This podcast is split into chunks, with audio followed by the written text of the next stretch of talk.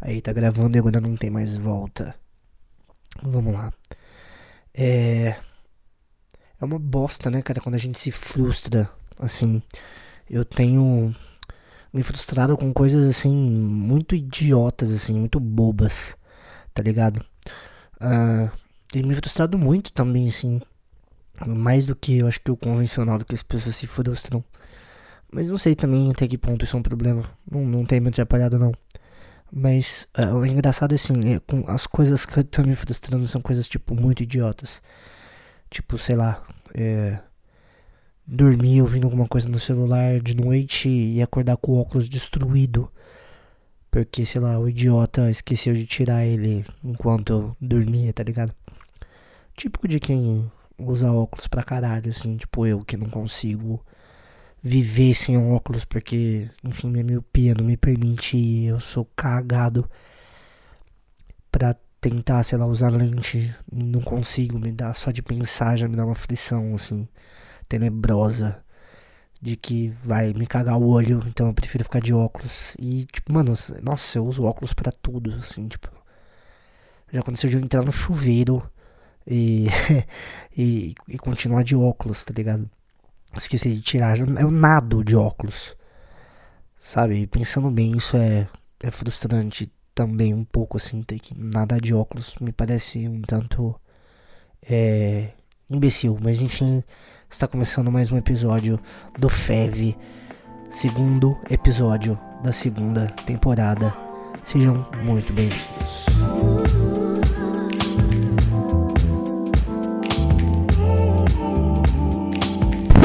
Caralho, ficou um climão escroto de motel, né, molecada? Desculpa, foi mal intenção. Não era essa. Mas enfim, vamos lá, segue o jogo. E para começar bem esse podcast, para começar bonitoso, gostosinho, quadro novo, que é o Conviva com essa notícia. O que, que é isso? Eu vou pegar uma manchete que eu pesquisei em algum portal, certo? Uh, e você vai ter que passar a semana inteira convivendo com essa ideia, tá? Uh, lógico, sempre vai ser coisas absurdas. E começamos bem com uma notícia um tanto quanto triste e inusitada. Conviva com essa notícia. Psicólogo afirma que possibilidade de reincidência de Ana Jatobá é nula. Condenada por matar a enteada Isabela Nardoni, ela pede para sair da cadeia. É, é meio óbvio, né? Eu acho duvido que ela jogaria outra criança da janela, né? Acho que uma só já tá bem demais. Pois é, conviva com essa notícia.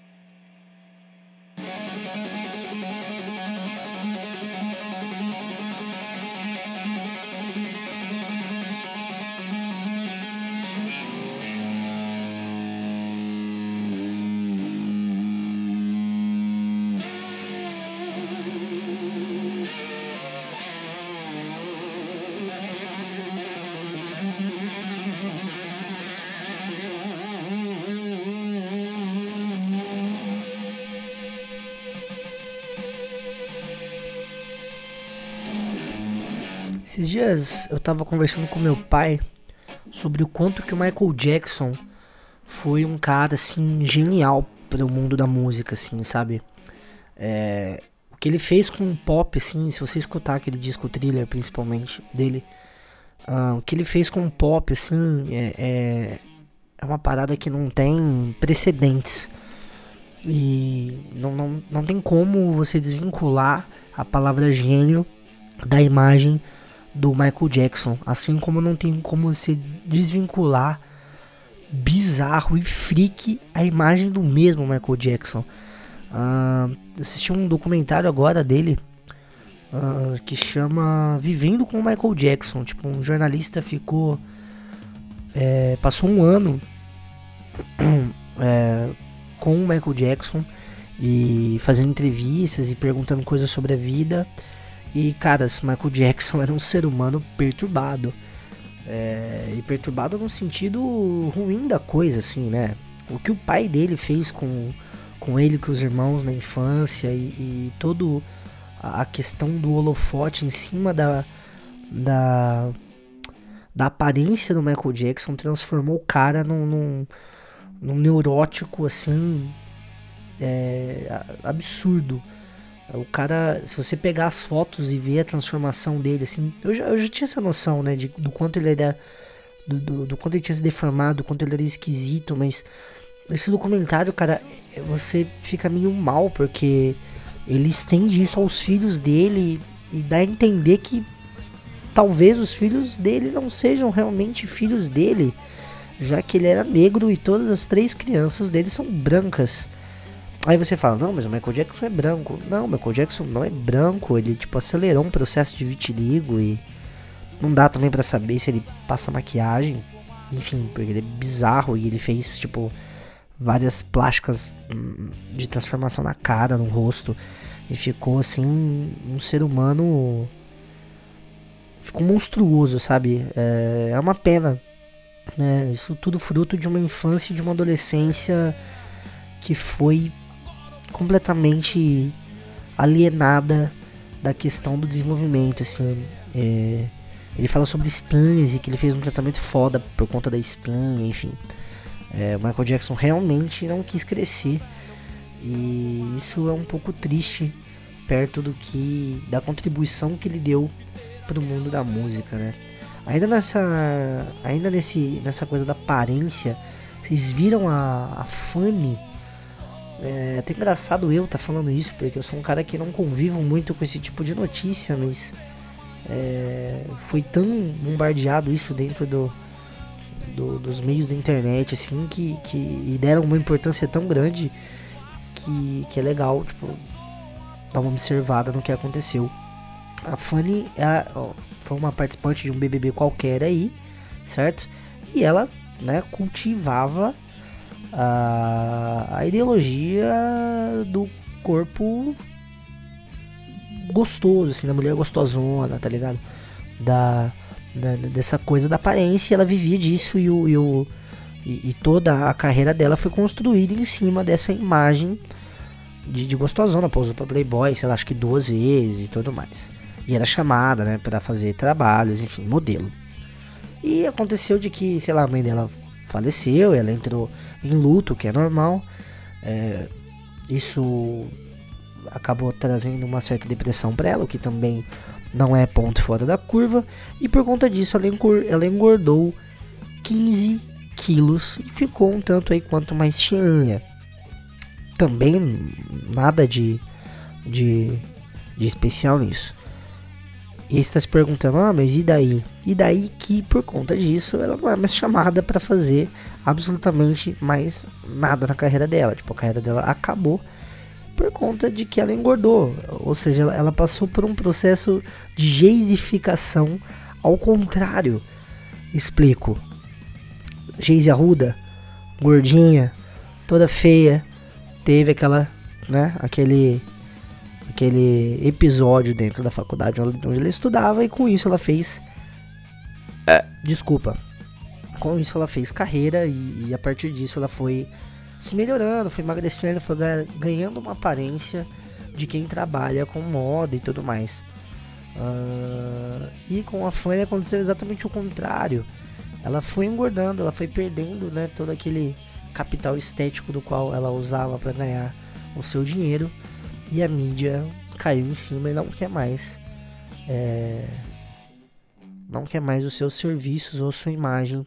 E agora ela tá ganhando sensacionalismos e cliques e notícias é, se humilhando né, através desse novo corpo dela porque o que ela tá fazendo é se humilhar tá pondo biquíni é, que ela usava na época que ela era magra e, e, e meu Deus do céu cara eu não eu não eu não me daria esse esse privilégio de ser humilhado em troca de alguns centavos.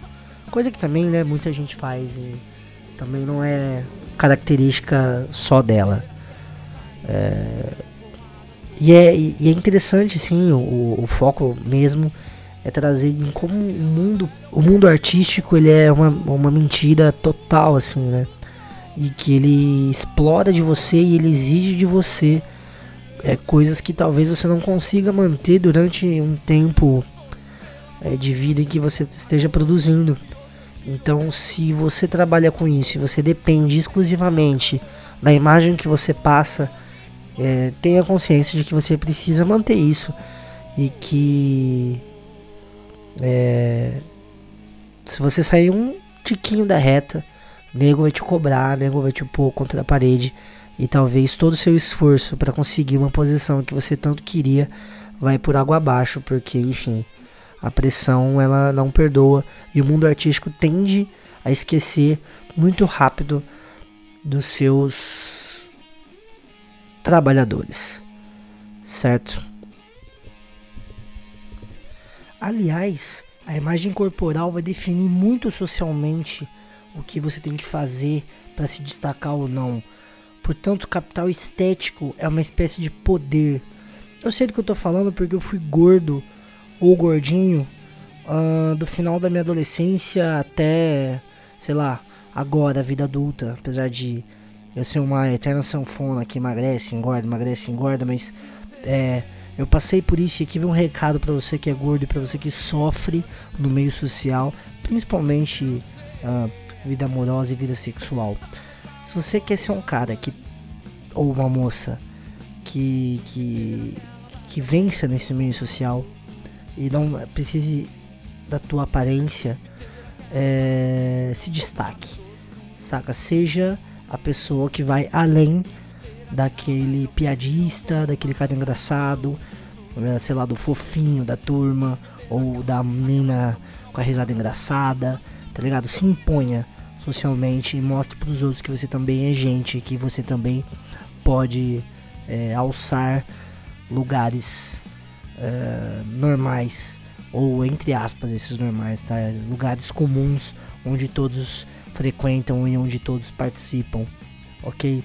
Não se diminua por conta da sua aparência, tá? Enfim, gordo, narigudo, branquelo, uh, cara que usa óculos, não interessa, se imponha de algum jeito e você vai ser feliz, eu tenho grande certeza disso.